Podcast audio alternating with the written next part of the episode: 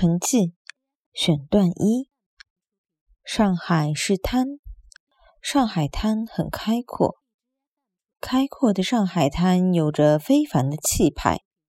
的确，上海不但是中国最大的城市，也是中国最好、最气派的城市之一，或者说是中国最像城市的城市。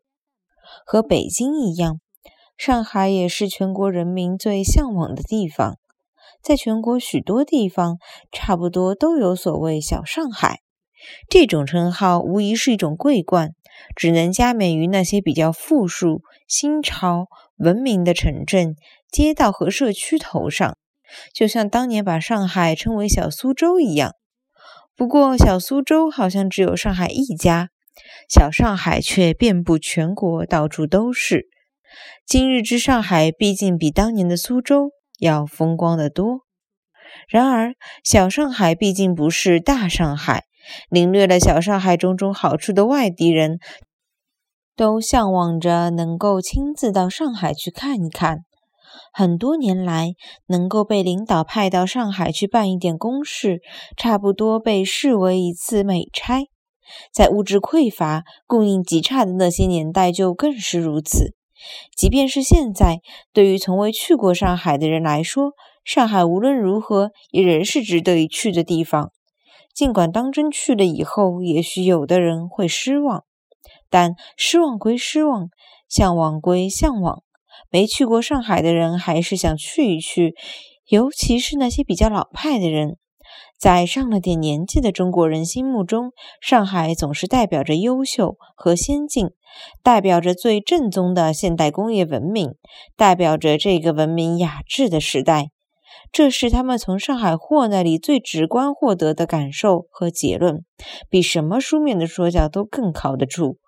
的确，在那个物质匮乏的年代，我们生活中差不多每一点小小的改善，都是上海和上海货赋予的。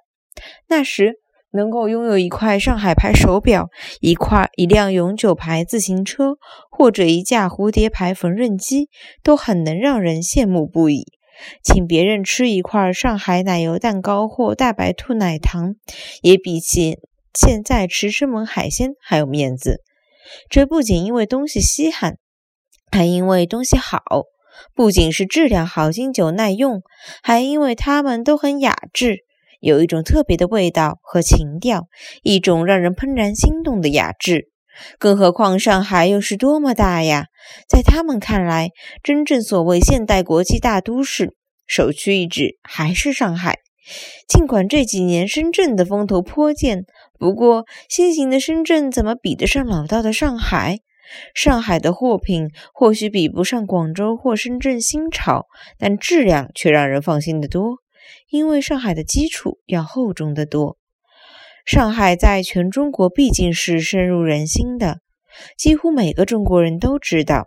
正如美国不能没有纽约，中国也不能没有上海。上海是长江流域的龙头，而长江流域则是中国经济的脊梁。更何况，中国的现代化正是从上海起步的。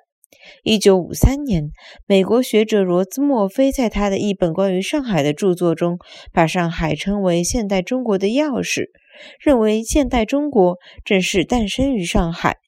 现在，越来越多外国投资者则用他们的实际行动表明，他们更看重、看好上海。